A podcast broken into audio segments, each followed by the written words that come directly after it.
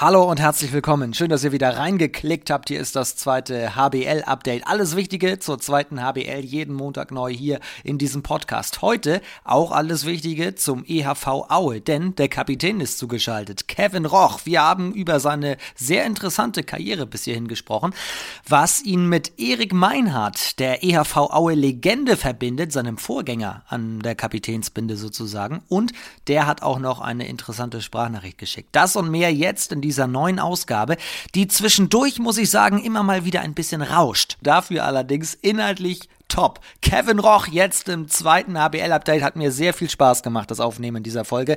Ich hoffe, ihr habt genauso viel Spaß. Jetzt geht's los. Mein Name ist Finn Ole Martins, kurz vom Glück auf!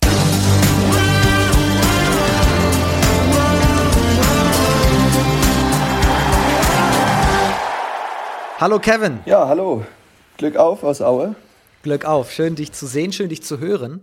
Ich muss vorneweg einmal fragen, wie es dir geht. Ich habe auf den Spielberichtsbogen geschaut von eurer Partie gegen Dresden am Wochenende und du standst nicht drauf. Warum nicht? Äh, ja, dumme Sache. Ich hatte mich in dem Spiel zuvor gegen Konstanz in der zweiten Halbzeit verletzt. Äh, ja, habe ich mir etwas Knie verdreht ähm, und hatte jetzt letzte Woche ein MRT. Da hat sich herausgestellt, dass äh, mein Meniskus im linken Knie gerissen ist. Ist leider noch nicht zu 100% sicher, ob es genäht werden muss oder nur geklettet wird oder Teile nur rausgenommen werden. Und das wird sich morgen zeigen, weil morgen ist schon OP. Äh, und ja, dann werden wir sehen, wie es ausgeht. Äh, Wenn es genäht werden muss, dauert es länger. Wenn nicht, bin ich vielleicht zum Ende der Saison wieder dabei. Das heißt, morgen geht es schon ins Krankenhaus? Ja, morgen geht es schon direkt zur OP. Äh, morgen früh 6.30 Uhr muss ich im Krankenhaus sein. Dann wird noch alles im Vorfeld geklärt, äh, was so wichtig ist. Und ja, doofe Zeit, aber je eher, desto besser. Und dann, ich weiß noch nicht die hundertprozentige OP-Zeit, das wird mir heute noch mitgeteilt. Und ja, dann eine Nacht im Krankenhaus und wenn alles gut ist, kann ich morgen dann, also dann übermorgen schon wieder raus. Okay, dann wünsche ich dir erstmal einen guten Verlauf. Und dass es vielleicht nicht ganz so schlimm ist, sozusagen. Wie ist es denn von den Schmerzen her gerade? Geht es? Ja, also erstmal schönen Dank. Und äh, ja, also es geht momentan, äh, sobald ich halt einen falschen Schritt mache, eine falsche Bewegung, schmerzt es dann doch schon ganz schön. Dann fällt mir auch das Beugen schwer. Aber ja, nach so ein paar Schritten geht es dann wieder und dann ist wieder alles okay gefühlt. Aber das passiert leider über den Tag ein paar Mal. Also an Training ist absolut nicht zu denken und das muss auf jeden Fall gemacht werden. Wie ist es denn passiert? Du hast gerade schon gesagt, im Spiel gegen Konstanz war es. Mhm. Ja, also wir waren im Angriff und äh, der Ball rollt da so weg. Ich gehe dem halt hinterher und natürlich auch der Gegner. Und er fällt, fällt mir halt so schräg hinten in die Beine. Dabei macht mein Fuß nach links und das Knie ein Stück nach rechts. Und ja, zunächst hat mir erst der Knöchel etwas geschmerzt, weil äh, meine Knöchel sind jetzt auch nicht mehr die besten. Äh, ich spiele ja auch da schon mit Bandagen und ja, erst äh, nachdem, nach der langen Busfahrt, als wir ausgestiegen sind, habe ich dann gemerkt, also hier stimmt was nicht. Ähm, auch das ganze Wochenende dann war, war nicht so schön und da musste ich dann zum Arzt. Ja, und also so ist es halt dann passiert. Okay, auf der Busfahrt ist wahrscheinlich dann auch irgendwann geht das Adrenalin raus sozusagen, da entspannt man sich. Ah, saßt du die ganze Zeit mit angewinkelten Beinen oder ja. konntest du die auch ausstrecken? Bei meiner Größe immer etwas schwierig in dem Bus. Äh, Wie groß bist du? 1,98. Oh ja, okay. Ja, aber ich habe zum Glück hinten die letzte Reihe mit Pascal Ebert. Und wir teilen uns da immer so rein. Der eine darf unten schlafen und der andere oben. Und äh, ja, da ging es. Dann konnte ich dann doch äh, die Beine etwas lang machen. Äh, ja, wie gesagt, da habe ich es noch gar nicht so gemerkt. Äh, es war tatsächlich erst, als ich dann so aus dem Bus raus bin, die Stufen runter, dachte ich, also, puh, was ist denn jetzt los? Und ja, äh, dann so nach dem Wochenende, als es nicht besser wurde, bin ich eben zum Arzt. Oh je, okay. Aber du lässt dich davon nicht unterkriegen, merke ich. Wie lange wird das sein, dass du ausfällst? Also sicher sind vier bis fünf Wochen. Ähm, und ja, es, wie gesagt, also es kommt eben noch auf die genaue Diagnose an und was morgen gemacht wird. Wenn Sie nähen, dann äh, ist es so, dass das Bein länger Ruhe braucht, bevor ich überhaupt wieder voll belasten darf also sprich nochmal laufen gehen kann. Ähm, und dann kann das Wochen dauern, bis ich überhaupt da wieder in Fahrt komme und dann erst ins Training zurückkomme. Also dann wird es diese Saison definitiv nichts mehr. Ich denke, da werde ich erst wieder in der Vorbereitung zur nächsten Saison sogar erst wieder einsteigen. Okay, das wäre heftig. Ja, das wäre nicht so schön. Also wie gesagt, ich drücke ganz fest die Daumen. Jetzt wollte ich eigentlich den Podcast ganz positiv beginnen, aber ähm, ja, wie es eben so ist, ne? Das ist natürlich eine typische Sportverletzung. Es kommt im Handball halt vor, aber es ist richtig Mist, wenn man selbst betroffen ist. Ja, auf jeden Fall. Äh, passiert. Ich bin lange verschont geblieben von solchen Verletzungen. Ich hatte ganz am Anfang mal 2010, Anfang 2010 mal schon eine Meniskus-OP, da war aber nur eine Klettung im rechten Knie. Das war auch ganz unproblematisch. Das hat nur einen Monat gedauert. Das war zum Glück dann im Januar und da konnte ich schon zum Rückrundenstart im Februar wieder dabei sein. Ansonsten, klar, knickt man immer mal um. Das ist ja auch sehr häufig im Handball. Äh, ein paar Finger sind kaputt. Äh, ja, und jetzt hat es mich halt mal mit, mit meinem linken Knie erwischt. Ich hoffe, es ist noch Glück im Unglück und dass es dann so ähnlich läuft wie bei meiner ersten Knieverletzung. Ja, was soll ich machen? Ich kann jetzt nicht den Kopf in den Sand stecken und rumheulen. Ich bin jetzt 31 und ja, ich werde mich auch da wieder rauskämpfen. Wie gesagt, Glück auf. Auch, auch dafür. Genau, richtig. Wie hast du denn dann das Spiel am Wochenende gegen Elbflorenz verfolgt, wenn du nicht mitgespielt hast? Ja, also äh, ich habe das dann äh, auch unserem Moderator bei oder Kommentator bei, bei Sport Deutschland mitgeteilt, äh, weil es auch ein guter Freund mittlerweile ist nach den ganzen Jahren. Gesagt, hier pass auf, ich bin nicht dabei. Er macht ja auch immer die ganzen Vorbereitungen für die Spiele äh, für, als Kommentator. Und das ist Jörg Meinhardt, oder? Genau, richtig, richtig. Jocke nennen wir ihn. Ja, liebe Grüße an dieser Stelle. Ja, ja, genau, richtig. Und äh, ja, dann kam er gleich auf die Idee, ey komm, dann setz dich mit hoch zu uns und moderier doch mit als Co-Co-Kommentator. Ähm, und da habe ich gesagt, ja, wenn das für den Verein in Ordnung ist, äh, klar, warum nicht? Ich bin sowieso in der Halle, ist ja klar, will ja beim Team sein. Und ja, dann wurde das abgesprochen und äh, natürlich unter allen Hygienestandards und Bipapo äh, konnte ich dann da mitwirken und durfte mit kommentieren. Und wie war's?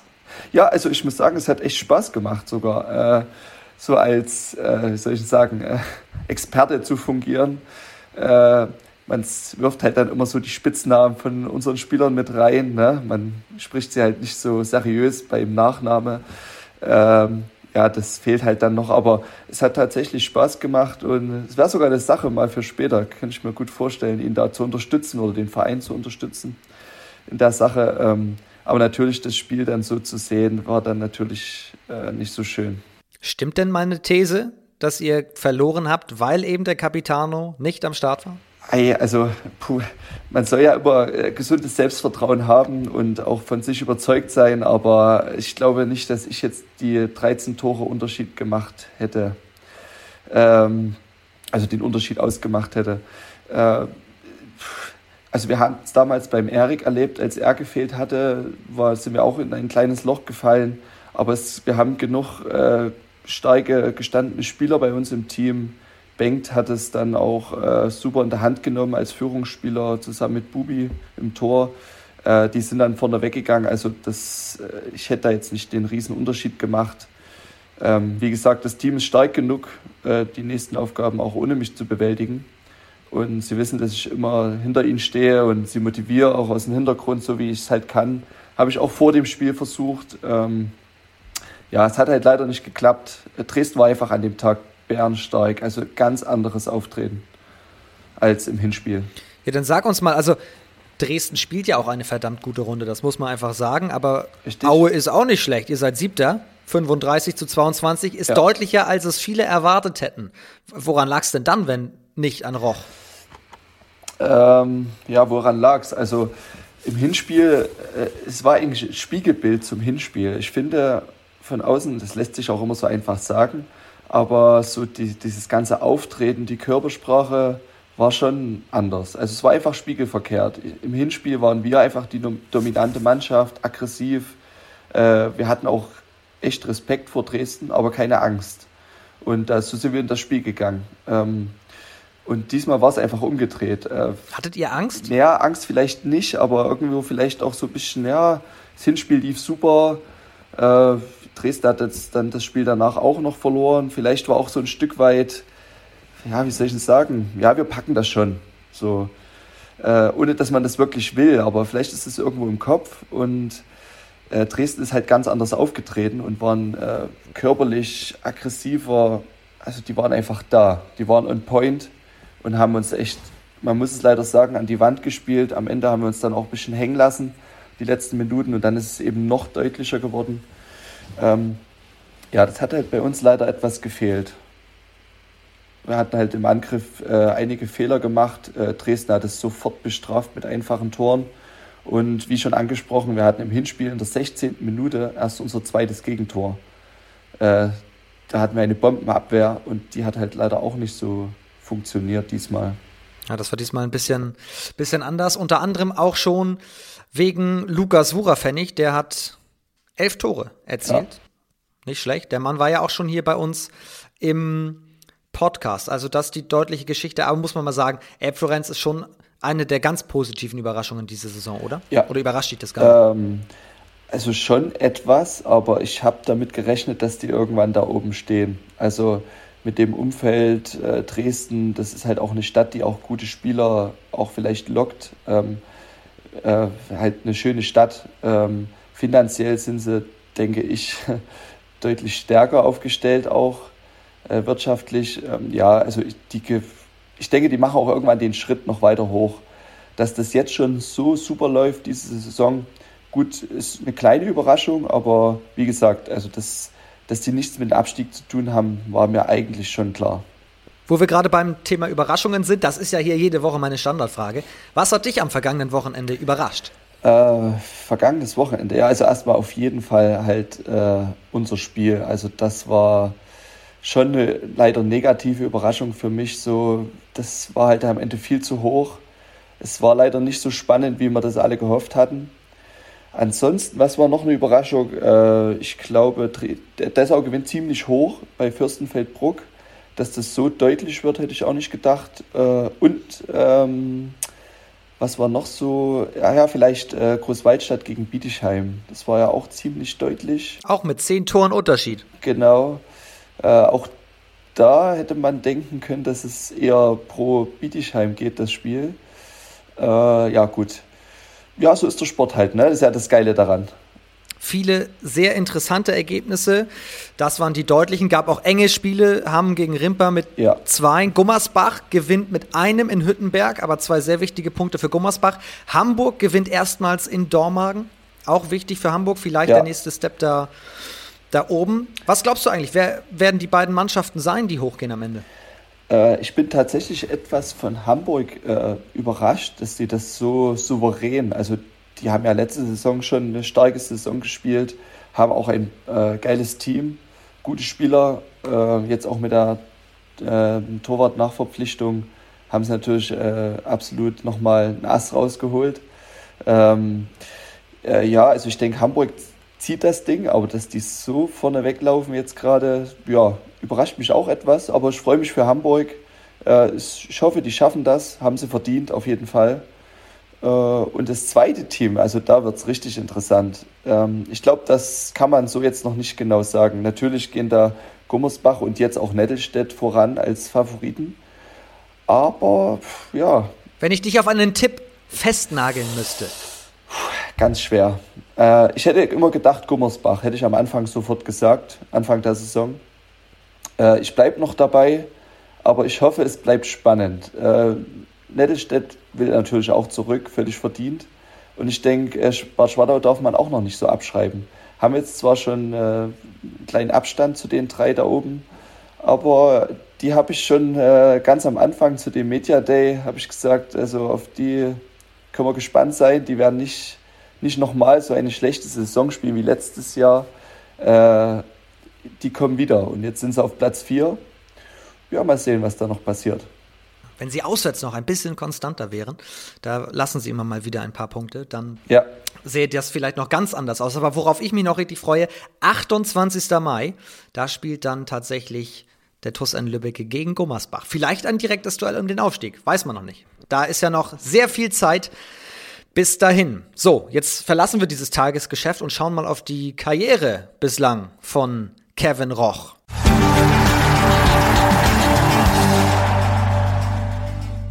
Ich habe ein bisschen geblättert in einigen Zeitungen.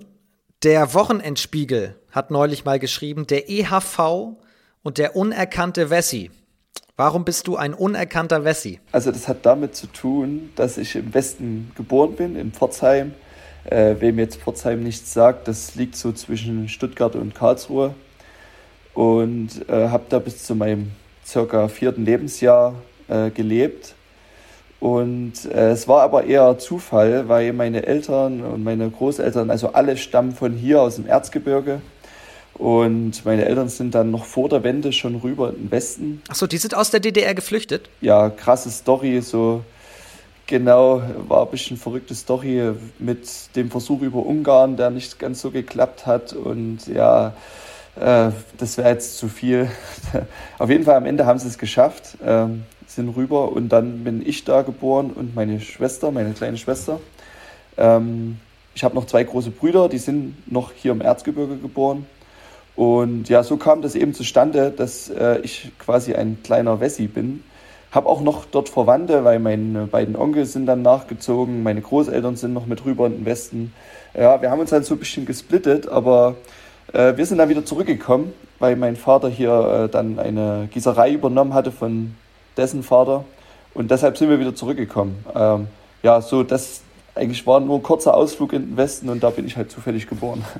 Der unerkannte Wessi, das klingt ja jetzt schon wieder nach diesem Ossi-Wessi-Denken, was ich zum Beispiel, der nach der Wende geboren ist, 94, gar nicht so kennt. Ist das Denken da noch so ein bisschen drin eigentlich? Ja, also vielleicht, man kriegt es ja auch durch die Medien leider immer wieder mit, dass äh, das Ossi-Wessi-Ding äh, schon manchmal noch publik wird. Ähm, ja, der Ossis werden ja auch oft ein bisschen ja, wie soll ich denn sagen, nicht immer so schön dargestellt. Ne? Es gibt manchmal so Sendungen, ja, der Ossi ist arbeitslos, Hartz IV und sonstige Geschichten, was dann manchmal auch so publik gemacht wird oder halt auch sehr an die rechte Ecke gedrängt werden. Ähm, das ist natürlich nicht so schön, aber leider spielt es tagtäglich überall in ganz Deutschland noch, noch le leider eine Rolle. Wir haben es jetzt erst wieder erlebt, äh, die Rassismusvorwürfe und so weiter, äh, was auch den Bundestrainer leider ereilt hat, was ich absolut nicht nachvollziehen kann. Ähm, ja, und Wessis, äh, man merkt es ja auch vielleicht äh, an der ganzen Gehaltssache, dass man im Westen immer noch mehr verdient als im Osten. Ähm, deshalb ist diese ja, gedachte Mauer oder Trennung immer noch irgendwo da. Ähm, ich hätte es leider, also ich hätte es auch gerne anders, ähm, aber leider ist es nicht so. Ja, aber wie gesagt, ich habe Verwandte im Westen, ich fahre da gerne hin, ich habe Freunde im Westen, also Gottes Willen, die Mauer ist weg und ich habe es zum Glück nicht erlebt. Äh, ich bin froh, dass wir in Deutschland sind. Also ja. Guck mal, ich kenne es zum Beispiel auch nicht anders. Wenn ich über den Osten rede, rede ich einfach nur, ja, wegen einer Himmelsrichtung vom Osten, sage ich mal. Genau. Ähm, so und, sollte es eigentlich sein. und vor allem, weil ich halt auch den Osthandball, muss ich mal jetzt ganz umgangssprachlich sagen, total abfeier. Da haben wir auch schon oft in diesem Podcast gesprochen, das war schon oft Thema, egal ob du jetzt in Eisenach, in Aue bist, in Dresden also und, und, und in vielen anderen Hallen, da, um jetzt nicht ja. zu sagen, wir vergessen hier irgendwen, nur Beispiele, aber das geht ja total ab, oder? Und deswegen glaube ich auch, Aue gegen Dresden mit Zuschauern wäre unfassbar. Ja, auf jeden Fall. Ähm das hat äh, diese Saison leider echt gefehlt. Also genau solche Derbys, auch gegen Eisenach. Äh, äh, also das sind die Spiele, wo du auch nochmal, weiß ich nicht, 10% mehr Adrenalin im Körper hast, weil du einfach diese volle Halle hast von beiden Seiten, also nicht nur deine eigenen Fans, halt wirklich dann auch endlich mal schaffst, beim Handball die Halle so voll zu kriegen, dass halt auch gegnerische Fans da sind. Das ist ja leider auch nicht so oft. Ähm, eher selten, dass da mal wirklich mehr als 100 Mann zu Gast mit als Fans da sind. Äh, und das fehlt halt genau bei solchen Spielen. Das sind auch wieder Einnahmen, die fehlen. Und ja, also Dresden, Eisenach, das sind die Spiele, die da wirklich vor allem auch besonders darunter leiden, dass eben keine Zuschauer da sind. Wenn Zuschauer da sind in solchen engen Hallen, wie auch in Aue, dann leiden vor allem die Außenspieler. Dementsprechend theoretisch ja auch du, aber du spielst ja jetzt für Aue. Würdest du als gegnerischer Spieler gerne in Aue spielen? Äh, in einer vollen Halle, in einer vollen Auer Halle tatsächlich, glaube ich, äh, ungern. Man kommt ja eh nicht drum rum. Ähm, aber es ist so ah, Erzgebirgshelle. Also ich könnte mir vorstellen, dass der eine oder andere Spieler denkt, ah, das wird wieder dreckig, das wird unangenehm, äh, wird laut. Und das ist ja das Schöne, also das ist ja das Gute. Ja, also wenn ich selber hier spielen müsste, würde ich mit äh, schon einer Packung Respekt hierher kommen. Was bedeutet der Verein für die Region im Erzgebirge? Ja, also unser kleines Aue hat ja nicht nur uns, sondern eben auch den, den Fußball und die Ringer, die ja auch äh, äh, erste, zweite Liga immer ringen und die Fußballer eben in der zweiten Liga. Und, und wir noch als Handballer noch in der zweiten Liga. Also da ist es natürlich, wir tragen unseren Namen halt nicht nur für Aue, sondern auch für das Erzgebirge raus nach Deutschland. Ähm, das ist, wenn du mal im Urlaub bist irgendwo und jemand fragt, wo kommst du her? Aus Aue. Ach, alles klar. Also man ist bekannt und das ist halt auch wichtig. Ähm, ich, äh, auch immer ein schönes Beispiel in der Weihnachtszeit äh, ist ja das Erzgebirge bekannt mit seinen Schwibbogen im Fenster, Beleuchtungen und Schnee und allem drum und dran. Äh, sehr beliebt. Äh, ja, das, das ist dann bekannt halt. Ne? Und das tut unserer Region natürlich gut. Das kann man nur positiv sehen ähm, dass wirklich dieser Name und die Region positiv nach außen getragen wird. Seit wann bist du da beim EHV? Äh, ich habe 2008 den Sprung, also die Saison 2008, 2009, äh, habe ich die Vorbereitung mitgemacht und den Sprung in die erste Mannschaft geschafft, von A-Jugend eigentlich direkt. War auch ein bisschen Glück dabei. Aber hast nie anders gespielt, oder? Nein, nee, durchgängig hier. Und äh, auch in der Jugend äh, habe ich von Anfang an in Aue und dann geht es ja über in den EHV Aue von der Eskenigel Aue. Äh, und ja, also ich bin durchgängig, also ja, durchgängig in Aue geblieben. Wie und wann bist du eigentlich zum Handball gekommen? Warst du auch in der Jugend schon immer in Aue beim Handball? Äh, ganz am Anfang war ich eher noch so äh, der Fußballer, sag ich mal. Äh, habe sehr gerne Fußball gespielt mit Freunden, habe beim FCE auch das probiert war auch gar nicht so schlecht. Und dann hatte ich mir tatsächlich als kleines Kind mal das Knie verdreht und da waren die Außenbänder ein bisschen lediert. Musste sogar operiert werden schon. Du hast es auch mit den Knien, oder? Ja, es ist wirklich nicht schön, aber wie gesagt, äh, da hat es anderen noch schlimmer erwischt mit den Knien. Also da habe ich noch Glück. Ähm, ja, und so kam es dann, dass ich dann da rausgerutscht bin eher. Habe dann mich in anderen Sportarten probiert, wie man das halt so macht. Äh, und ja, durch einen guten Freund, den ich seinen Kindergarten kannte, bin ich zum Handball gekommen, weil sein Opa Sponsor ist. Und er dann immer bei den Spielen war, das toll fand und dachte, ey komm, Handball ist eine coole Sache. Weil er eben so ein guter Freund war, habe ich gesagt, okay, dann gehe ich mal mit. Und ja, da habe ich mich nicht so schlecht angestellt und er hat dann irgendwann wieder aufgehört mit Handball. Und ich bin da halt hängen geblieben. Also hast nicht noch Ringen ausprobiert, wenn du sagst, das ist die dritte Sportart in Aue? Nee, das ist tatsächlich eine, eine der wenigen Sportarten, die ich nicht probiert habe. Also ich war beim Schwimmen, Tennis, Tischtennis, Basketball, habe alles versucht, äh, ja, aber Ring war nicht dabei. Aber auch eine geile Sportart. Also Gibt es eigentlich Kontakt zwischen den äh, Profifußballern, zwischen euch im Handball und zwischen den Ringern?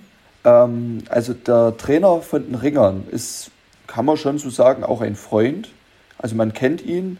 Äh, früher hatten, wo wir in der Jugend trainiert haben, waren die Ringer immer eine Etage drüber. Also man hat die immer gesehen, man hat sich gekannt, äh, auch gegrüßt, teilweise auch Freunde eben dadurch gewonnen. Äh, deshalb, da kennt man sich mehr als bei den Fußballern, muss ich leider gestehen. Ähm, früher, ganz früher war das ja wohl auch alles mal ein bisschen familiärer und noch mehr zusammen, wo es noch ein Verein war, B BSG Wismut Aue. Äh, und durch die Splittung dann zum ERV Aue und eben FCE, ja, ist auch das ein bisschen auseinandergedriftet. Es gibt zwar den einen oder anderen, also es gibt auch Spieler, die kommen zu unseren Spielen. Wir gehen auch gern mal zu den Spielen vom FCE. Ähm, das ist da so ein bisschen ein Geben und Nehmen. Das äh, macht mich auch irgendwo stolz, ne, wenn die dann auch zu unseren Spielen kommen. Das ist halt schön. Zeigt ja auch, äh, dass die Interesse haben. Und wir waren zum Beispiel geschlossen als Team bei dem Relegationsspiel vom FCE vor, ein paar Jahren gegen Karlsruhe. Äh, ja, also da stehen wir auch in der Region schon hintereinander. Aber ich wünschte mir manchmal den, den Kontakt schon eigentlich ein bisschen enger, weil wir halt gemeinsam für Aue äh, sehr repräsentativ stark sind und das könnte man auch gemeinsam vielleicht noch besser zeigen. Wie könnte man das machen? Irgendwer muss einfach den ersten Schritt gehen, oder? Ja, es ist ist halt auch äh, viel zeitabhängig, weil es ist ja bei, bei den ganzen Training immer Spiele auswärts, dann wieder zu Hause. Und wenn du dann halt mal Freizeit hast, willst du die halt auch mit deinen Freunden, mit deiner Familie verbringen. Und dann noch die Zeit investieren, um noch diese, sag ich mal, ja, sportübergreifenden Freundschaften zu pflegen, wird dann halt auch schwierig. Ähm, wie man das umsetzen kann, weiß ich nicht. Da habe ich noch selber keine Lösung, habe ich mich auch leider noch nicht so, muss ich zugeben, so sehr damit beschäftigt. Aber es geht einfach vielleicht schon damit los, dass äh, vielleicht die Präsenz bei den Heimspielen äh, von den anderen Sportarten mit genutzt wird. Also auch die Ringer kommen zu unseren Spielen. Wir waren auch schon bei den Ringern zu den Veranstaltungen. Ähm, und dass wir das vielleicht erstmal wieder aufnehmen, wieder ein bisschen mehr nutzen, aber das ist halt zurzeit ja auch nicht möglich.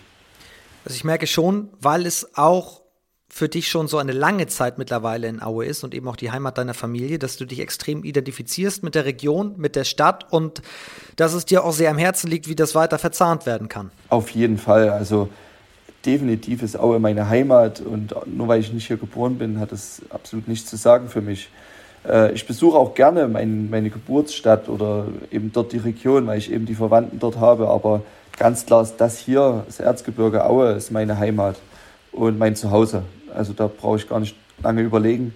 Und natürlich liegt es mir am Herzen, dass das weiter funktioniert mit unseren Sportarten, dass wir zusammenstehen, zusammenhalten, ähm, dass der Handball weiter in der zweiten Liga besteht und der Fußball und die Ringer weiter so ihr Zeug machen. Ähm, und das, klar liegt mir das am Herzen, dass das vielleicht auch gemeinsam gezeigt werden kann, dass wir, ey, wir sind eine Sportstadt, Aue, wir haben hier zwei, drei größere Städte in der Region, die das eben so noch nicht geschafft haben. Und also, ey, guckt her, wir, wir können was. Ja, das finde ich halt schon geil und ich hoffe, das bleibt so. Das Urgestein von Aue heute zu Gast, so könnte man es eigentlich sagen. Das finde ich passt ganz gut.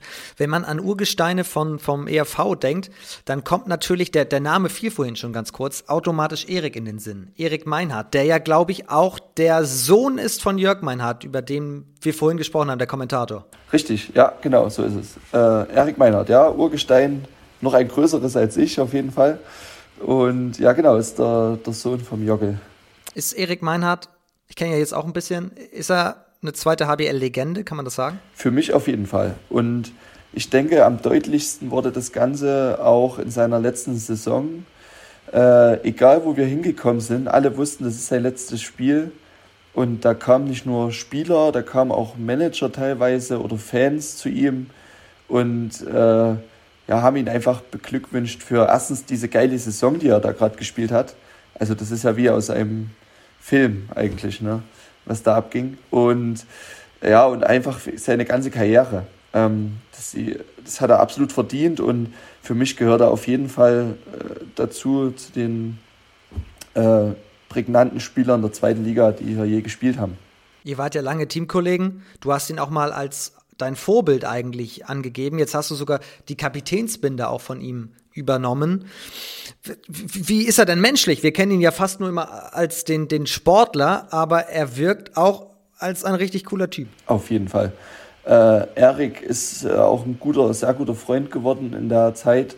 Äh, wir waren Zimmerkollegen ähm, auf Auswärtsfahrten und saßen auch im Bus immer zusammen hinten. Äh, ja, wenn es sich ergeben hat, hat man auch mal sogar in der Freizeit mal was unternommen. Und ja, also Erik jetzt auch noch die Kapitätsbinde von ihm zu bekommen, ist natürlich eine Riesenehre. Äh, die Fußstapfen sind gigantisch groß, weil er eben so ein cooler Typ war. Äh, nicht nur sportlich, sondern auch als angehender Lehrer. Äh, ja, er hatte auch so dieses pädagogische Feingefühl. Er wusste halt auch manchmal echt so die richtigen Worte zu finden in den richtigen Situationen. Er war immer fair. Also auch wo ich neu dazu kam ins Team, als junger Spieler, gerade frisch hochgerutscht, äh, er war immer fair, immer freundlich. Äh, er wusste auch mal, wann er wer laut werden sollte. Also das war schon Wahnsinn. Und in diese Fußstapfen kann ich eigentlich gar nicht reintreten, weil das, das geht nicht. Die, die kann man nicht füllen. Äh, auch wenn ich größere Füße habe als er. Und äh, äh, ja, also das ist schon, ja, man merkt, ich schwärme sehr von ihm. Ich vermisse ihn auch. Äh, er fehlt irgendwo. Ähm, aber er hat jetzt seine wohlverdiente Ruhe. Jetzt kann er sich voll auf seinen Job konzentrieren und ja, mit ihm haben wir wirklich einen ganz großen verloren. Lehrer ist er, glaube ich, oder? Genau, richtig. Biologie und Sport war's. Ja, das ja. passt ja. Aber wünscht ihr ihn euch manchmal noch zurück? Ja, ich schon. Ja, fehlt, ja, doch, ja. Ähm, also nicht nur so als Führungsspieler oder, oder als äh, absoluter, äh, ja, wie soll ich sagen, so auch Vorbild für auch für junge Spieler für uns. Ähm, einfach auch so menschlich fehlt er, äh, fehlt er mir manchmal. Auch Gespräche, auch sehr persönliche Gespräche, so, äh, die, wir, die ich mit ihm führen konnte, auch über persönliche Probleme. Also das hatte ich so, glaube ich, mit nicht sehr vielen Spielern, was ich mit ihm da so äh, bequatschen konnte. Mhm. Was würde er sagen, wenn man ihn nach dir fragen würde? Gute Frage. Äh, ich hoffe natürlich Positives. Ähm, was würde er sagen? Ja, ich denke auch, dass ich auch für ihn ein guter Freund, guter Kamerad war und bin, äh, Teamkollege war, äh, ein Kämpfer war und bin. Und ja, dass ich gut im Fußball bin, würde er sagen. Äh, ein, ein schlechter Skatspieler bin, würde er sagen noch. Ähm, der kein Mumm im Kartenspiel hat. Genau, sowas würde er vielleicht sagen. Ich habe äh, gestern mit ihm gesprochen und er hat mir eine WhatsApp-Sprachnachricht hinterlassen Ach. zum Thema Kevin Roch. Oh Mann. Wollen wir mal reinhören? Ja, klar, gerne. Mal schauen, ob das stimmt, was du sagst. Hier kommt Erik Meinhardt. Ja, Kevin, mein Freund. Ähm, ich freue mich natürlich erstmal, dass er mein Nachfolger als Kapitän geworden ist. Es hätte keinen besseren geben können. Kevin ist ähm, ein, ein Junge aus dem Erzgebirge, der im, im Umland und vor allem in der Mannschaft äh, ein hohes Standing genießt. Und er verkörpert wie kein anderer die Tugenden des ERV Aue auf und neben dem Feld. Und er ist der ehrlichste Typ, den ich äh, persönlich kennenlernen durfte. Er tut eigentlich keiner Fliege was zu Leide. Es sei denn, äh, sie wollen an der Abwehr an ihm vorbei. Äh, da kennt er keine Gnade. Das ist logisch. Und ähm, was verbindet mich mit Kevin? Äh, eigentlich alles, was wir beim ERV Aue gemeinsam erlebt haben, verbindet mich mit ihm. Einerseits, dass wir zusammen Mitspieler waren über Jahre und natürlich auch äh, hat sich dadurch eine unglaublich äh, intensive Freundschaft ergeben. Und vom, wenn du mich jetzt fragst, äh, ob es irgendwie eine lustige Anekdote über Kevin gibt, die ich äh, erzählen könnte, ich glaube, äh, ich müsste ein ganzes Buch schreiben, was das betrifft was wir beide zusammen erlebt haben, das äh, lässt sich jetzt nicht einfach nur in einer Minute hier runter äh, erzählen, sondern das braucht Zeit und ein gutes Bier am besten. Aber da weiß der Kevin bestimmt einiges selber noch zu berichten. Äh, ich sage nur Stichwort Batman oder Stichwort Mallorca. Also da gibt es Anekdoten, die unglaublich waren und die uns bis heute noch in Erinnerung geblieben sind. Und ähm, aber was mich mit Kevin besonders verbindet, ist unsere jahrelange äh, Zimmerfreundschaft äh, in der äh, Zeiten des RV Aue. Wir haben also die, das Zimmer gemeinsam geteilt über viele Jahre hinweg und für mich war es immer wieder erstaunlich. Ich habe noch nie jemanden gesehen, der unter der Woche fast nie Süßigkeiten gegessen hat, es dann aber fertig bringt, auf einer Auswärtsfahrt einen ganzen Beutel vom Discounter voller Süßigkeiten zu vernichten und das in einer Höchstgeschwindigkeit, die äh, seinesgleichen sucht. Also und trotzdem so eine gute Figur hat. Das ist ja unfassbar. Und ich hoffe, die Figur kann er beibehalten, denn er hat ja jetzt eine kleine Verletzung äh, erlebt und das habe ich gelesen und gehört und das hoffe, dass das alles gut geht, Kevin, mein Freund, dass du alles durchkommst und wieder stark zurückkommst. Denn eigentlich habe ich einen Kevin Roch nie am Boden liegen sehen. Er war nie verletzt. Äh, außer er war mal mit mir drei, vier Tage auf Malle. Da musste er auch mal eine Auszeit nehmen. Aber ansonsten war er immer standhaft und hat seinen Mann gestanden. Wenn ihr gesehen hättet, wie, wie gerade jetzt hier Kevin ja zwischenzeitlich doch rot angelaufen ist, aber insgesamt nur sich gefreut und gelacht hat, oder? Ja, super geil. Also vielen Dank, äh, Erik, an dieser Stelle für deine netten und äh, absolut aufrichtigen Worte. Äh, ja, so ein, zwei Sachen hatte ich auch im Kopf, als du mich gefragt hattest, äh, was ich auch über Erik denke. Ähm, Hier kommt alles raus. Ja, ja, es kommt alles raus, dass ich ihn auf Auswärtsfahrten immer mit Süßigkeiten versorgt habe, auch mit. ähm, was was gab's denn da so? Ach, also ich bin Toffifee-Liebhaber. Ähm, diese blauen M&M's mag ich sehr gerne. Also es gibt schon das eine oder andere. Äh, ja, äh, und die gelben sind doch viel besser. Die sind auch super, ja, aber ich mag tatsächlich die blauen noch ein Tick mehr. Und da bin ich okay. nicht der Einzige. Also ich kenne noch jemanden, der die auch sehr gerne mag. Äh, Pascal Eber zum Beispiel, mein jetziger Zimmergenosse auf Auswärtsfahrten. Und ja, also Erik, super. Vielen, vielen Dank für die echt netten Worte. Und ja, er hat recht, man müsste Bücher schreiben.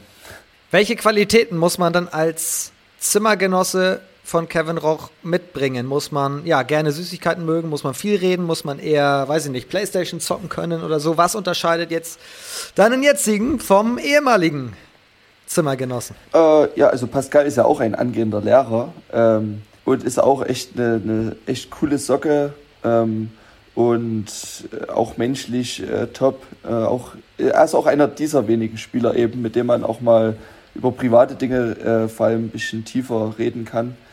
Ähm, ja, was muss man mitbringen als mein Zimmergenosse? Wenn man Süßigkeiten mag, dann sollte man auch welche mitbringen und nicht mir meine Sachen wegessen. äh, was Pascal Ebert sehr gerne macht übrigens. War das eigentlich der Grund, dass du immer so schnell dann gegessen hast, damit Eriks den nicht weg ist? Genau, richtig, richtig. Äh, nee, das, ich kann da nicht aufhören. Wenn ich einmal mit sowas anfange, dann ist auch, wenn ich zu Hause, wenn wir abends hier sitzen und eine Packung Toffifee aufmache, ach, das, ich weiß im Vorfeld schon, die wird dann alle. Das ist halt so. Ich kann mich da nicht bremsen. Ja, meine Freundin kauft schon keine Süßigkeiten mehr, weil die immer zu schnell weg sind. Und ja, genau, also das ist kein Problem, wenn mein Zimmergenosse keine Süßigkeiten mag. Das ist ja umso besser für mich. Also ich kann mich selber versorgen. Und äh, ansonsten, ja, ich mag es dann auch abends auch wirklich einfach mal so ein bisschen zu chillen. Äh, auch mal einfach nur im Bett liegen, ein bisschen quatschen. Äh, und vielleicht mal noch einen Film anschauen. Oder Pascal zum Beispiel, da ist sehr sportinteressiert, äh, egal welche Sportart, also alles. Wir hatten in Konstanz, haben wir vorher Golf geschaut. Äh, ich habe noch nie in meinem Leben Golf angeguckt. Und äh, war aber voll äh, chillig. Also weil das ist alles sehr, sehr ruhig, das, das ist nicht immer so schnell und aufregend. Und es war entspannend, das so nebenbei einfach ein bisschen laufen zu lassen. Ja, und äh, was ganz wichtig ist, ist der, der Mittagsschlaf vorm Spiel. Den mache ich immer, also versuche ich immer. Vor Heim- oder Auswärtsspielen. Und das müsste mein Zimmergenosse, entweder muss er dann gehen oder sich auch ruhig verhalten und äh, ja, ein kleines Powernap mit einlegen wenn man wieder wach ist, kann man, oder auch beim Golf gucken, kann man natürlich gut über Mallorca-Stories sprechen, die man mit Erik Meinhardt zusammen erlebt hat. Was ist davon mhm. erzählbar in einem Podcast? Natürlich alles. Also es, wir waren immer anständig und äh, ja.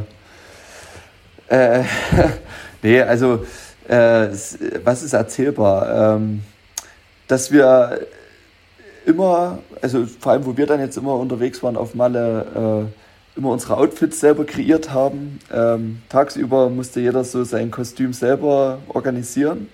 Ähm, ja, irgendwas Lustiges, äh, gab es schon verrückte Dinge. Erik ist immer gerne mit seinen Trikots rumgelaufen von ehemaligen Spielern. Denn der Janima hat er immer sehr gerne angezogen, äh, von dem das äh, Trikot von der Nationalmannschaft.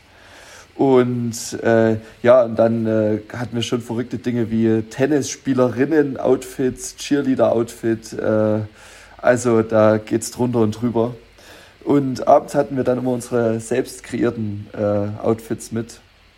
Ja, die ein oder anderen Handballer in der zweiten Liga kennen das vielleicht auch, weil man trifft sich ja immer auf Malle. Und die haben das dann ja auch mitgekriegt, wie wir da rumlaufen. Also ich behaupte mal, wir waren immer ganz vorne dabei bei denen, die da mit am meisten Stimmung gemacht haben. Aber ich will jetzt nicht zu sehr in die Tiefe gehen. Kein Problem, es gibt noch so viel anderes zu besprechen. Thema Batman, was war damit gemeint? Äh, ja, das war so, also jeder kennt ja den Film und das hat auch nicht nur mit uns beiden was zu tun, da geht es auch noch um Sebastian Huber Vetter, wie er jetzt heißt, er hat geheiratet, auch ein guter Freund und Physiotherapeut äh, unter anderem mit bei uns. Äh, ja, das ist so eine Geschichte, die da aus uns dreien und vielleicht noch Felix Kempe müsste man damit erwähnen, der hat auch mal bei uns gespielt, spielt jetzt in Freiberg. Äh, das ist so eine Geschichte, die aus uns Vieren da irgendwie hervorgegangen ist. Und ja, da ging es irgendwie darum, dass äh, zum Beispiel auch äh, der Batman ja immer seine Stimme so verstellt, so tief macht und äh, damit er eben nicht erkannt wird an der Stimme.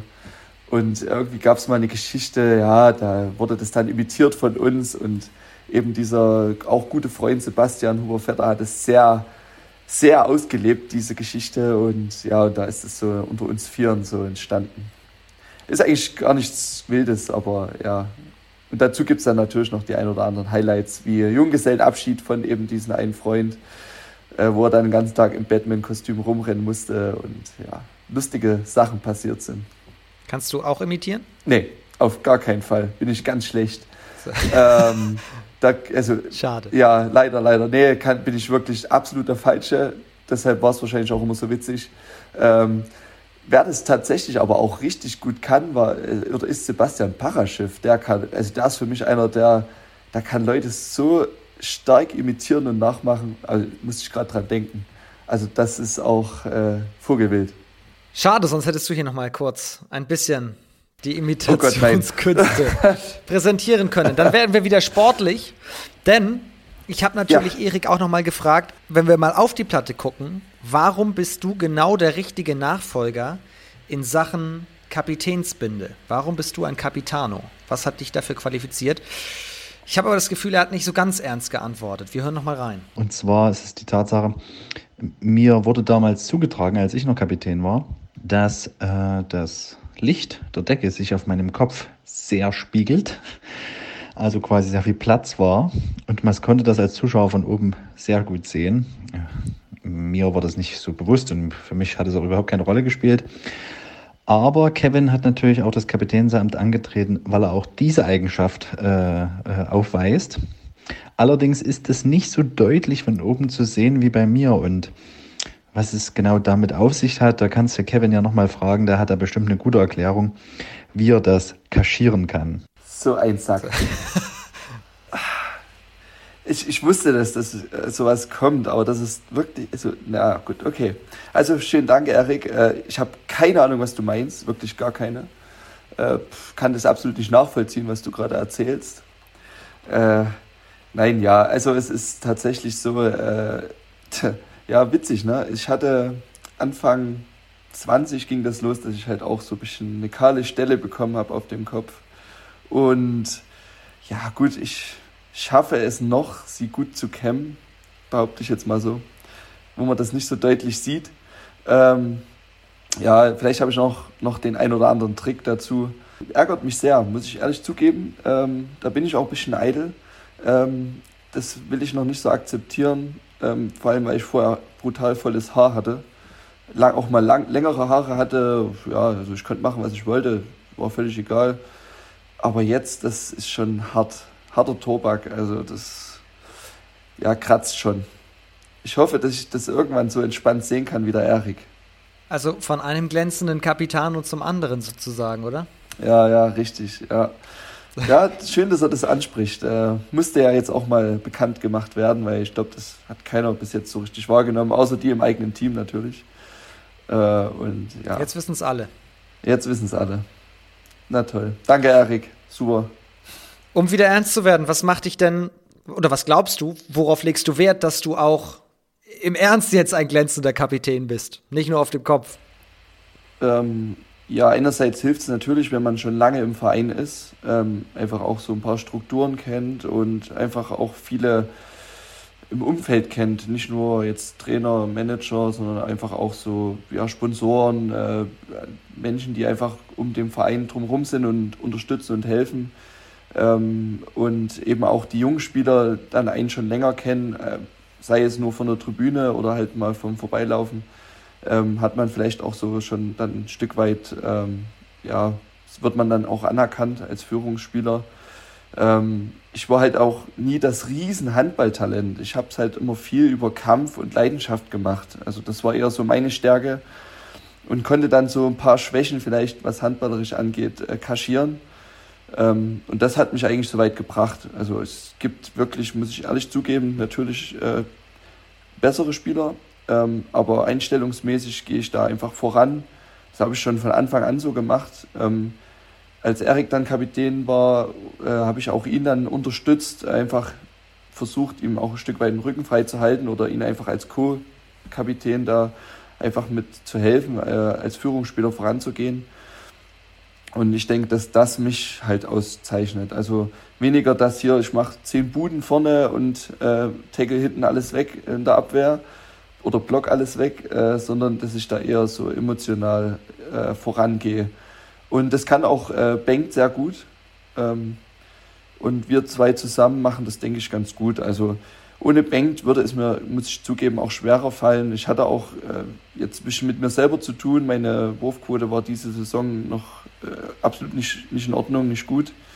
Ähm, ja, abwehrmäßig habe ich es halt versucht, mich weiter reinzukämpfen und so wurde das dann auch jetzt langsam wieder besser, jetzt eben bis zur Verletzung. Und, aber ja, alle wissen, ich bin ein Stehaufmenschen und dass ich halt über den Kampf da auch wieder zurückkomme. Jetzt seid ihr in dieser Saison, in dieser besonderen Corona-Saison, ja auch, was Corona geht, ordentlich gebeutelt. Hat sich, hat sich da die Arbeit, wenn man oft eben auch Spielausfälle hat, als Kapitän ein bisschen geändert? Inwiefern musstest du da ein bisschen deine Arbeit umstellen? Weil das ist ja für alle eine besondere Situation. Ja, ist richtig. Ähm, ich sag mal so, unser Trainingsalltag ist ja an sich trotzdem der gleiche geblieben. Man muss halt vielleicht auch äh, dann vielleicht ein bisschen mehr darauf achten, wenn eben diese Regeln jetzt mit Hygienevorschriften und so weiter äh, vorhanden sind, dass die auch eingehalten werden, dass man darauf vielleicht ein bisschen mehr jetzt mit achtet, halt eben als Führungsspieler vor allem und Kapitän, äh, kann ich jetzt nicht vorangehen und ohne Mundschutz rumlaufen und Hände nicht desinfizieren. Das wäre absolut das falsche Vorbild. Ähm, damit geht es halt los. Und ja, an sich so, muss man ehrlich sagen, ist ja unser, wie gesagt, Trainingsalltag der gleiche geblieben. Ähm, deshalb hat sich dahingehend nicht so viel geändert. Wie gesagt, bis auf die Sachen eben, dass wir halt jetzt verstärkt darauf achten müssen, dass wir uns einfach an die Regeln halten mit Abstand und äh, mit Mundschutz, wenn wir irgendwo hinfahren, ähm, dass wir uns da einfach auch vorbildlich äh, verhalten, weil wir eben das, dieses Privileg haben, weiter arbeiten zu dürfen, weiter spielen zu dürfen, in Hotels zu übernachten, bei Auswärtsspielen. Äh, und ja, das ist halt das, was sich jetzt natürlich dadurch geändert hat. Jetzt wart ihr ja oft in Quarantäne auch, ähm, habt ah, ja, dafür stimmt. leider ein bisschen Übung drin was macht ein Capitano dann? Also hast du in den zwei Wochen auch gesagt, okay, jetzt sind alle in Quarantäne oder und, und wir machen einfach nichts? Oder hast du auch versucht, in diesen zwei Wochen jeweils dann mit allen jeden Tag zu sprechen und zu gucken, wie geht es den anderen? Ähm, wir haben ja natürlich auch unsere Gruppe auf WhatsApp, wo wir uns dann auch austauschen, aber das äh, ist bei uns im Team zum Glück auch so, funktioniert so gut, dass das nicht ich alleine machen muss. Also da gibt es eben auch viele andere, die da äh, einfach ja, Teamplayer sind und sich untereinander schon austauschen, mal reinschreiben, mal sich melden. Also da muss ich nicht jetzt zwingend vorangehen. Äh, da hatte ich zum Glück keine Notwendigkeit gesehen, einfach weil wir als Team äh, wirklich gut zusammengewachsen sind, jetzt auch mit den neuen Spielern. Ähm, deshalb war das nicht so das Thema, dass ich jetzt das Gefühl hatte, ich muss jetzt hier irgendwie jeden mal ansprechen oder mal die, die Jungs hier irgendwie auf WhatsApp mal kurz zusammenrufen und nee, das hat super funktioniert. Ähm, ja, wir hatten ja auch mal Videokonferenzen dann auch mit Trainern und Manager, da wo man sich halt dann eben auch mal sieht. Und von daher, toi toi toi, haben, haben, sie stark, haben wir stark gemacht als Team, sind da gut durchgekommen durch diese Quarantänezeiten. Und ja, zum Glück musste da jetzt nicht Bengt oder ich da jetzt wirklich äh, irgendwas in die Wege leiten. Eine weitere gute Nachricht ist, eurem Trainer Stefan Swat, dem geht es wieder deutlich besser. Das war ja auch überall tatsächlich ein sehr großes Thema, weil er einen schlimmen Erkrankungsverlauf hatte, einen schlimmen Corona-Verlauf. Ich glaube auch mit künstlichem Koma und so weiter, oder? Ähm, wie geht es ihm jetzt gerade wieder? Also das war wirklich heftig. Ne? Da haben wir es am eigenen Leib so fast schon miterlebt, wie, wie gefährlich dieser Virus ist. Ähm, wenn man Swati kennt, ähm, und ihn dann gesehen hat. Also ich hatte auch wieder dieses Privileg, halt zu ihm gehen zu dürfen, weil ich ja noch im Krankenhaus arbeite, ähm, konnte ich ihm nach dem Koma mal sehen. Es war natürlich ähm, ein Schock, ne? aber irgendwo war man auch froh, ihn so zu sehen, dass er überhaupt noch lebt, ähm, weil es ja schon, wie du selber sagst, sehr, sehr schlimm und hart war. Ähm, die Überlebenschancen waren schon gesunken. Ja? Und äh, ja, es geht ihm jetzt schon deutlich besser. Ähm, man hat auch auf dem MDR gibt es einen Beitrag, äh, MDR um 11 oder so nennt sich das, glaube ich, jetzt. Äh, entschuldigt bitte, wenn das jetzt nicht der richtige Name ist. Äh, und da gab es einen Beitrag über unseren Trainer, über den Swati und da sieht man schon, dass es ihm wieder besser geht. Äh, ich war mit dran beteiligt, dass er da zu der Reha konnte, weil das mein Job mit ist im Krankenhaus. Ähm, und Arbeitest du in dem Krankenhaus, in, in dem er lag? Ja, genau, richtig. Hier im Helios Klinikum in Aue. Äh, und dort arbeite ich als äh, Sozialpädagoge im Sozialdienst. Stark. Und wir kümmern uns eben unter anderem mit um die AHBs, also die Anschlussheilbehandlungen, unter anderem eben mit äh, für die Patienten. Und da war ich an, am Swati sein Fall dann mit dran beteiligt und Äh, Thorsten Seltmann, unser Doc, hat da auch die richtige Klinik mit rausgesucht, die hier perfekt war für ihn, die vor allem äh, mit diesem Coronavirus dann auch äh, umgehen kann und äh, ihm da ja eine vernünftige Reha dann äh, aufstellen konnte. Und da ja, habe ich das dann quasi mit äh, final fertig gemacht, den Übergang von der einen Reha zur anderen. Und ja, es ist schön, ihn jetzt so wieder zu sehen. Ich hoffe ganz sehr, dass er jetzt auch bald wieder zu seiner Familie zurück kann. Ich glaube, er wurde noch mal eine Woche verlängert. Was ihm ja gut tut, äh, muss er auf jeden Fall nutzen. Und ich hoffe sehr, dass ich ihn bald wieder in der Halle begrüßen kann. Wahrscheinlich dann erstmal zusammen auf der Tribüne mit Abstand und Mundschutz, weil aber er gleich als Trainer zurückkehren kann, denke ich noch nicht. Ich wünsche es ihm sehr, wenn er das will, dass es wieder klappt. Aber das wird sich zeigen. Mal sehen. Ja, Hauptsache, er ist auf dem Weg der Besserung, die Reha funktioniert ja. und so weiter. Genau, also, also auch körperlich äh, hat er wieder einen ganzen Sprung nach vorne gemacht, äh, äußerlich. So. Das, das sieht schon deutlich besser aus, wie die Lungenfunktionen und so weiter jetzt sind. Das weiß ich jetzt nicht, ähm, aber das wird sich auch zeigen. Was hat das mit dem ERV Aue und insbesondere auch mit euch als Mannschaft gemacht? Ja, also der Schock war gewaltig. Ne? Ähm, am Anfang hieß es nur, er muss erstmal ins Krankenhaus. Da denkt man jetzt noch nicht so, noch nicht so weit, dass es mal so schlimm wird. Ähm, aber dann hat es uns schon auch wieder ein Stück weit mehr zusammengeschweißt. Äh, wir hatten dann äh, erstmal mit Kirsten Weber äh, erstmal ihn als Interims Head Coach, kann man ja so sagen, in Hüttenberg. Da haben wir dann unentschieden geholt. Er selber arbeitet ja auch noch nebenbei. Also als Vollzeit-Coach äh, war es ihm dann leider auch nicht möglich, uns so zu übernehmen äh, jetzt für die restliche Saison. Und da wussten wir, wir müssen jetzt noch enger zusammenstehen. Äh, einfach auch, weil wir auch viel für Swati immer spielen. Also wir laufen ja immer in seinen alten Trikots ein, die uns von seiner Frau zur Seite gestellt wurden, die wir natürlich wieder zurückgeben am Ende der Saison. Mit den Trikots laufen wir immer ein. Ähm, hat der ein oder andere ja schon gesehen und äh, einfach auch als Zeichen an Swati, ey, wir denken an dich und das hilft ja auch uns als Mannschaft. Und dann können wir natürlich extrem dankbar sein, dass Runa Südriksson sich bereit erklärt hat, äh, uns jetzt hier auszuhelfen. Äh, ein Flieger gestiegen ist, seine Familie quasi auf Island zurückgelassen hat, jetzt vor allem in dieser Corona-Krise und einfach hierher kommt und sagt, hier, ich helfe euch. Also das muss man ihm hoch anrechnen. Er ist ein besonderer Trainer, äh, ein sehr, auch kann ein sehr strenger Trainer sein, aber fairer Trainer. Und aber das machen ja nicht viele, dass sie einfach sofort genau. In einem anderen Land sind, auch noch in einer internationalen Gesundheitskrise, ins Flugzeug gehen und direkt zack rüberfliegen. Hut ab. Also da ja, haben mir am Anfang ein bisschen die Worte gefehlt, dass er das wirklich so einfach dann für uns getan hat, für den Verein, für Rüdiger Jörge, unser Manager äh, und für uns als Team und für Swati auch. Er kennt ihn ja, die, Swati war ja Co-Trainer in der Zeit, wo er schon das erste Mal hier war. Und ja, top. Also mit ihm haben wir wirklich auch nochmal einen Sprung nach vorne gemacht, äh, weil er auch nochmal andere Denkweisen hat und uns nochmal das ein oder andere wieder ja, aufgefrischt oder einfach neu beigebracht hat.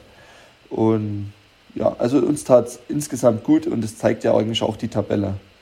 Mal abgesehen vom letzten Spiel oder letzten zwei Spiele. Äh, ich habe es vorhin gesehen und gesagt, ihr seid Siebter. Also das äh, zeugt ja von eurer sportlichen Qualität und eben, dass ihr eben ja. als Mannschaft auch so gefestigt seid. Vielleicht auch jetzt nicht nur wegen so einer Geschichte, aber die drückt dann natürlich erst aufs Gemüt und, und dann kommt eben die Mentalität, jetzt erst recht. Genau, so ist es. Und ja, also ich bin stolz auf uns, wie wir das gemeistert haben, die Probleme und ich bin guter Dinge, dass wir auch diese Saison ordentlich abschließen werden. Ähm, wir haben ein internes Ziel. Äh, wir wollen nicht nur gegen den Abstieg spielen, wir wollen so weit wie möglich weg davon und damit nichts zu tun haben. Bis jetzt machen wir das großartig. Ähm, und wenn man sieht, was wir jetzt für Fehler gemacht haben in den letzten zwei Spielen, sieht man, dass immer noch Luft nach oben ist. Und ähm, ja, einstelliger Tabellenplatz wäre natürlich super und sollte für jeden von uns im Team jetzt mittlerweile spätestens jetzt wirklich das Ziel sein. Noch einmal von mir auch gute Besserung an euren Stefan Swat, an Swati, wie du sagst. Und äh, dass das alles sehr gut ist. Also habt ihr immer noch Kontakt, auch wenn ja. er jetzt in der Reha ist? Siehst, also siehst du ihn oder redet ihr mal oder wie regelmäßig ist das? Ja, wir hatten ähm, durch WhatsApp Kontakt, äh, haben wir uns ein bisschen ausgetauscht, weil mich halt auch interessiert hat, wie die, wie die Reha dort so verläuft, ob das jetzt in Ordnung ist, wie das dort äh, für ihn ist. Und ja, da hatten wir eben den Kontakt und man hat ja jetzt eben durch den Beitrag oder mal Fotos äh, auch gesehen, wie er eben Fortschritte gemacht hat. Jetzt hatte ich ähm, tatsächlich mal eine Zeit lang wieder nicht sehr viel Kon oder gar keinen Kontakt. Aber auch das werde ich jetzt wieder nachholen, weil ich weiß, er hat jetzt, glaube ich, nur noch eine Woche. Und ja, da will ich halt auch mal wissen jetzt, äh, wie es auf der Zielgeraden aussieht in der Reha, wann er zurückkommt. Und ja, also das werde ich jetzt auch wieder nachholen und den Kontakt mal wieder suchen zu ihm. Das, was du vorhin gesagt hast, was den EHV Aue auch ausmacht, dieses familiäre, dieses Zusammenstehen, das Füreinander-Dasein in der Region auch, genau. das zeigt ja eigentlich oder zeigt sich in genau diesen beiden Situationen. A, mit äh, Swati, sage ich einfach mal. Ihr seid das SWAT-Team, genau. ähm, das sich um ihn kümmert. Und auf der anderen Seite, dass dann eben Sigtriksson rüberkommt, der dann ja sicherlich auch ein Mensch ist, der genau in die Mentalität vom ERV passt. Stimmst du mir dazu? Ja, ob er jetzt zu 100 Prozent in unsere Mentalität mit reinpasst, äh, kann man jetzt mal so stehen lassen.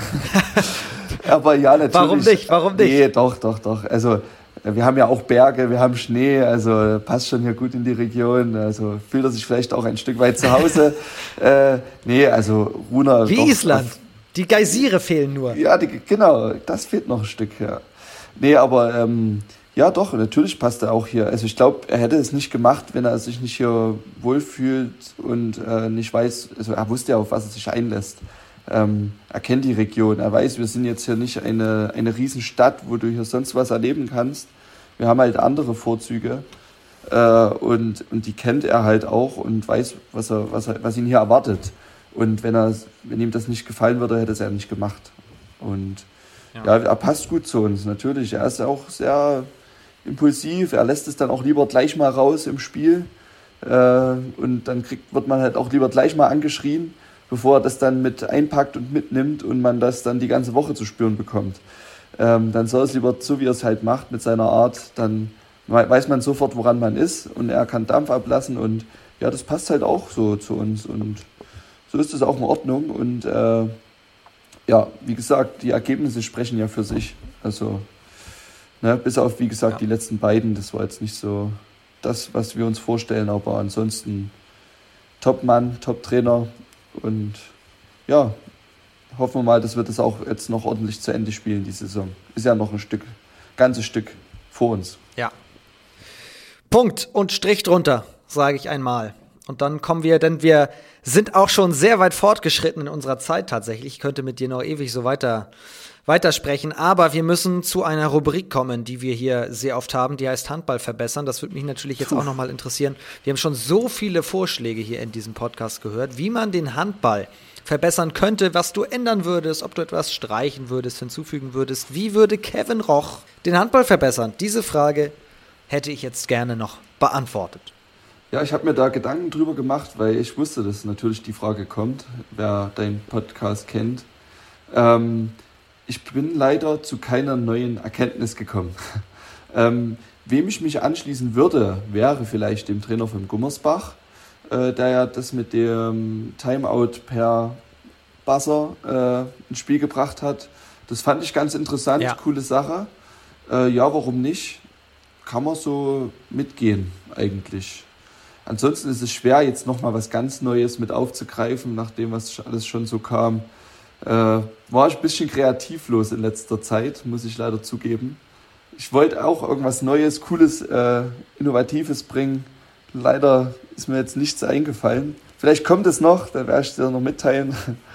oh, ja, aber ansonsten, pff, ja, ich hoffe einfach, dass irgendwann wieder die Fans zugelassen werden. Das ist erstmal das A und O was ich zu dieser Saison verbessern Dann möchte. wäre schon sehr viel, viel besser. Sehr viel stimmt. getan. Äh, ja, aber jetzt wirklich an Regeln oder sonstigen irgendwas noch zu verbessern, ja, wie gesagt, es wurden schon viele gute Ideen gebracht und ja, ich schließe mich einfach der von von deiner, ich glaube, es war die erste Folge sogar, ne? Äh, wenn ich mich Ja, Sigurdsson war genau. in der genau. ersten Folge zu ja, Gast. Da schließe ich mich einfach an. Das ist auch eine sehr gute Überleitung, ein sehr guter Tipp von dir. Wenn ihr diese Folge durchgehört mhm. habt, dann klickt euch doch nochmal zurück in die allererste mit Gudjon Valur Sigurdsson vom VfL Gummersbach. Da erzählt er das nochmal so ein bisschen. Was er da mit diesem Buzzer genau gemeint hat. So, jetzt musst du ein bisschen in die Glaskugel gucken, nicht in den Buzzer, sondern in die Glaskugel jo. und mir erzählen, was in den kommenden Spielen so passiert.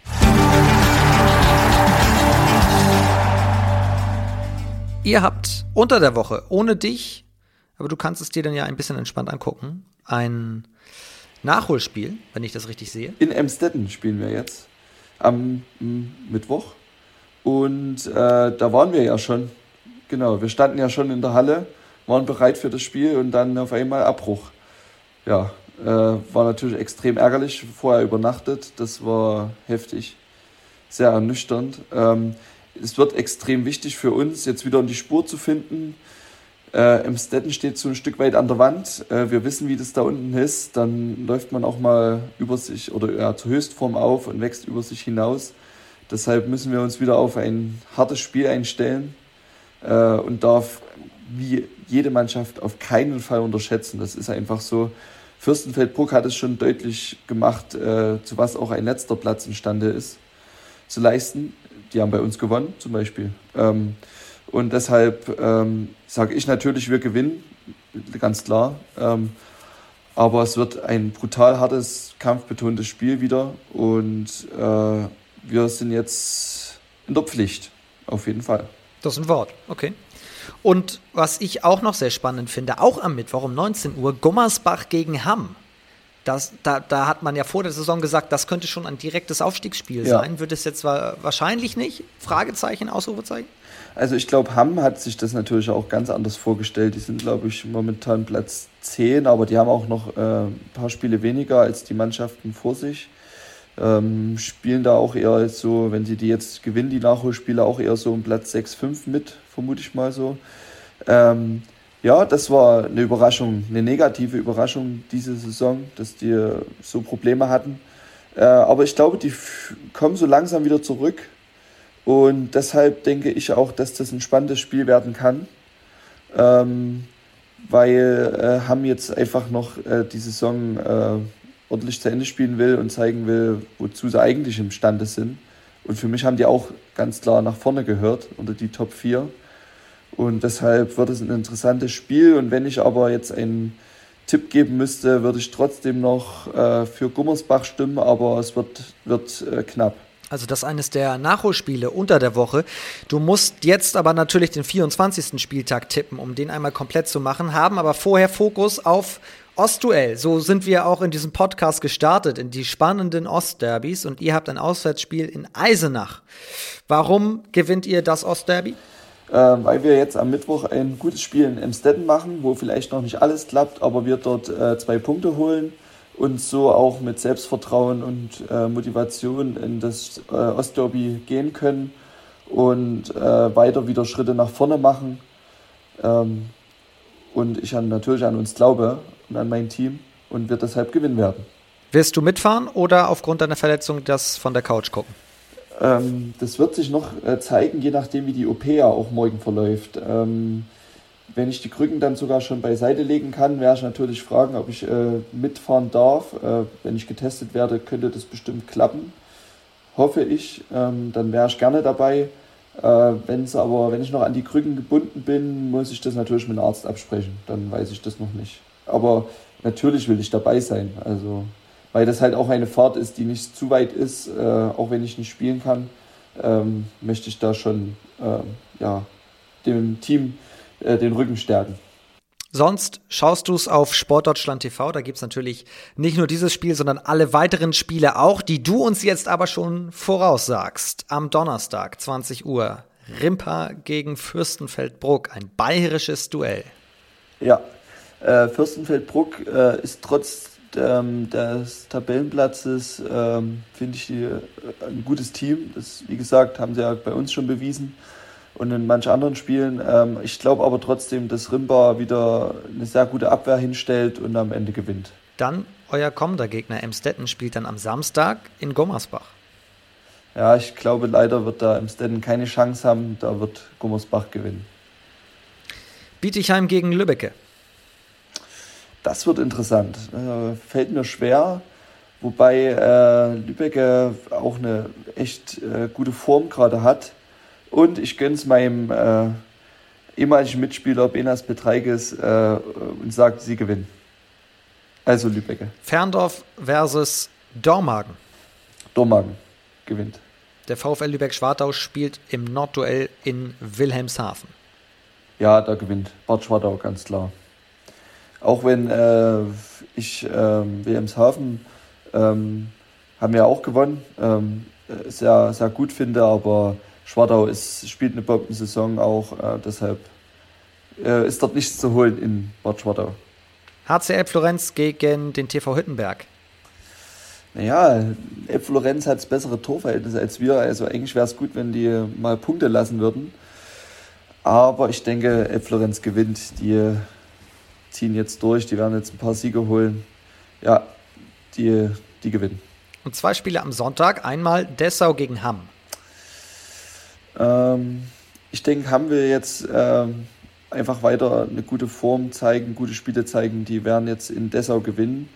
Äh, Dessau ist sehr schwankend. Also die hatten ja einen Bombenstart, ähm, hatten dann jetzt zuletzt wieder einen hohen Sieg. Ähm, ja, ein bisschen eine Wundertüte manchmal für mich. Äh, deshalb denke ich, dass Hamm gewinnt. Und zum Schluss Hamburg gegen Großwallstadt. In Hamburg wird kaum jemand noch Punkte holen, außer wir vielleicht. Ähm, deshalb denke ich, dass da auch Hamm gegen Großwaldstadt gewinnt. Was ja auch sehr, sehr traurig ist, dass dann Hamburg gegen Aue, das ja in den April verschoben wurde, ohne Fans stattfindet, weil es gibt ja auch äh, diese Fanfreundschaft, seitdem Hamburg in der zweiten Liga ist. Das ist ja auch ja. sehr, sehr cool. Also das die Tipps von Kevin Roch. Wenn ihr jetzt sagt, ihr wisst es besser als Kevin, dann klickt euch doch auf Instagram, da fragen wir an den Spieltagen auch immer, wie geht das Spiel aus. In der Story, da könnt ihr mal auf den Kanal der zweiten Handball-Bundesliga schauen und mitmachen. Kevin, ich wünsche dir alles Gute für die Operation und für den weiteren Verlauf, dass du da schnell in Sachen Knie keine Sorgen mehr hast und alles Gute. Vielen, vielen Dank, hat äh, viel Spaß gemacht. Ähm, echt, echt eine coole Plattform finde ich super, dass das äh, auf die Beine gestellt wurde. Du machst das echt spitze und mach das weiter so. Äh, ist ja auch für die Fans draußen ähm, eine weitere Chance, auch mal ein bisschen tiefer in die ganze Sache zweite Handball-Bundesliga reinzuschauen, da was zu hören. Und ja, ich finde es super, mach weiter so. Vielen Dank, dass ich auch mal dabei sein durfte. Und auch danke für die ja, Wünsche bei meiner OP. Wird schon schief gehen und dann bin ich hoffentlich bald wieder auf der Platte. Das denke ich auch. Und herzlichen Dank für die Worte. Und äh, euch vielen Dank fürs Zuhören. Natürlich, wenn ihr auch findet, mega cool, dass wir da in die zweite HBL tiefer eintauchen und weiter nicht nur eintauchen, sondern uns reingraben, würde man, glaube ich, im Erzgebirge sagen. Dann sprecht doch davon, erzählt es euren Freundinnen und Freunden, Mitspielerinnen und Mitspielern, Kolleginnen und Kollegen und macht viel Werbung für diesen Podcast oder lasst einfach ein Abo da. Wird uns auch freuen. Kommentiert, schreibt uns. Und ansonsten Hört uns nächste Woche wieder. Dann sind wir wieder am Start kommenden Montag mit dem zweiten HBL-Update. Bis dahin habt eine gute Woche. Passt auf euch auf, bleibt oder werdet gesund. Liebe Grüße und tschüss.